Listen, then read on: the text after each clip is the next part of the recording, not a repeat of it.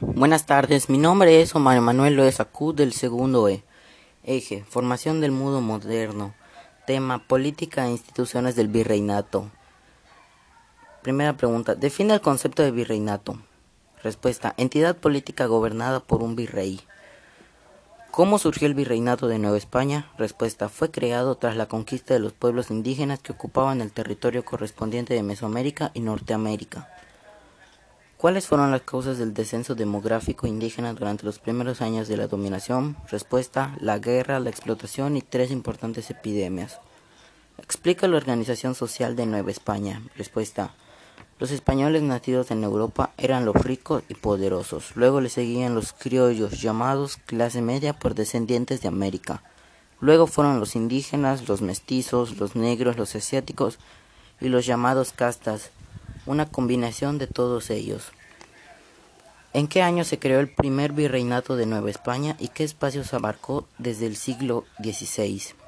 Respuesta. El primer virreinato se creó en 1535 y abarcó México, el sur y oeste de Estados Unidos de América, las Antillas, gran parte de América Central y las Filipinas. ¿Quién fue el primer virrey de Nueva España? Respuesta. Fue Antonio de Mendoza. Menciona las siete reales audiencias que existieron en Nueva España desde el siglo XVI hasta el siglo XVIII. Respuesta. Santo Domingo en 1526, México en 1527, Guatemala en 1543, Guadalajara en 1548 y Manila en 1584. ¿Cómo se dividieron las ciudades y las villas para, para la administración virreinal? Respuesta. Se dividieron en dos, las llamadas repúblicas o pueblos de indios y las creadas para el resto de los habitantes del virreinato. Explica qué eran los pueblos de indios. Respuesta. Aquellas destinadas a la población de origen indígena llamadas repúblicas o pueblos de indios. ¿Qué función tenían los cabildos y por quién y por estaban integrados?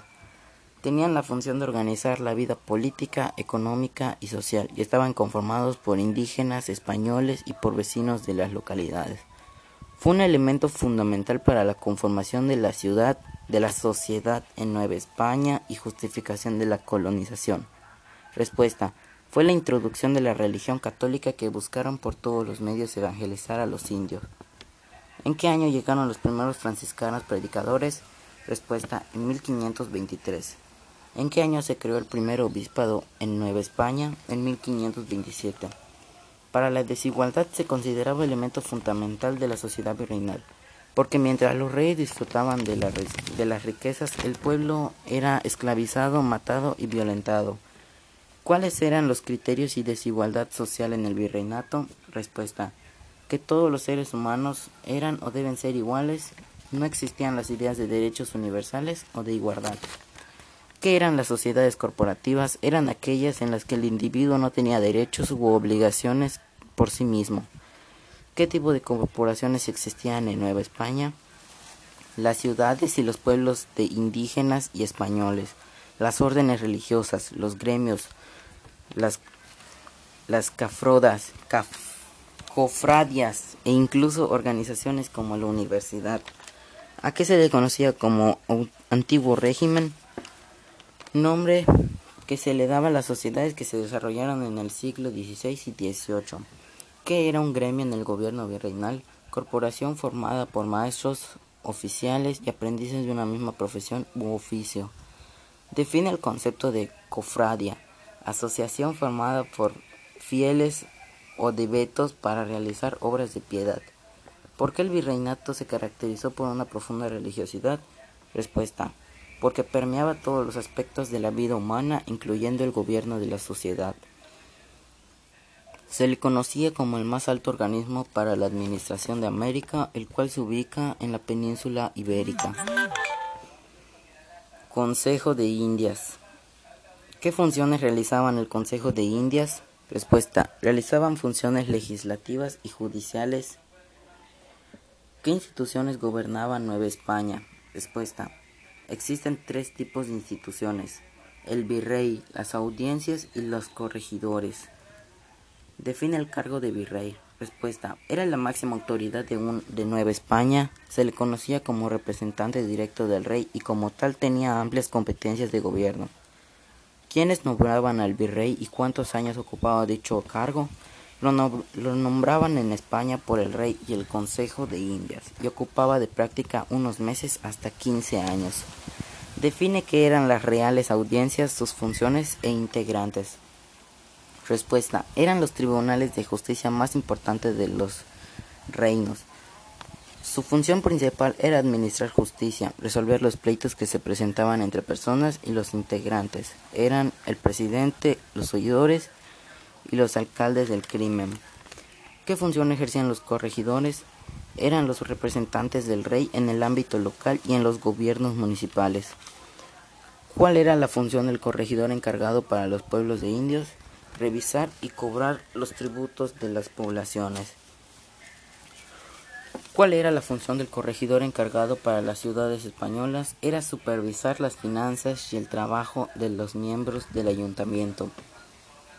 ¿Qué otras instituciones de gobierno fueron creadas a lo largo del siglo XVI en Nueva España para contemplar la labor de los virreyes?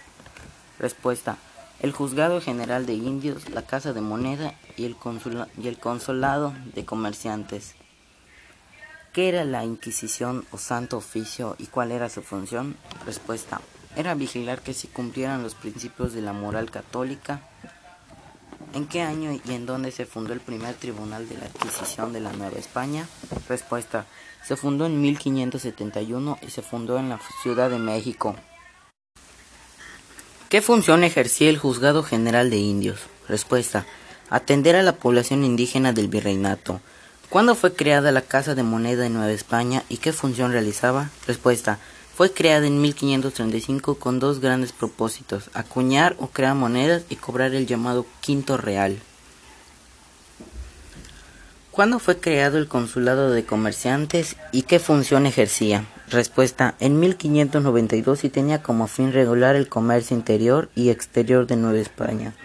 ¿En qué años llegaron las órdenes religiosas franciscanas, dominicanas y agustinas en 1523, en 1526 y en 1553.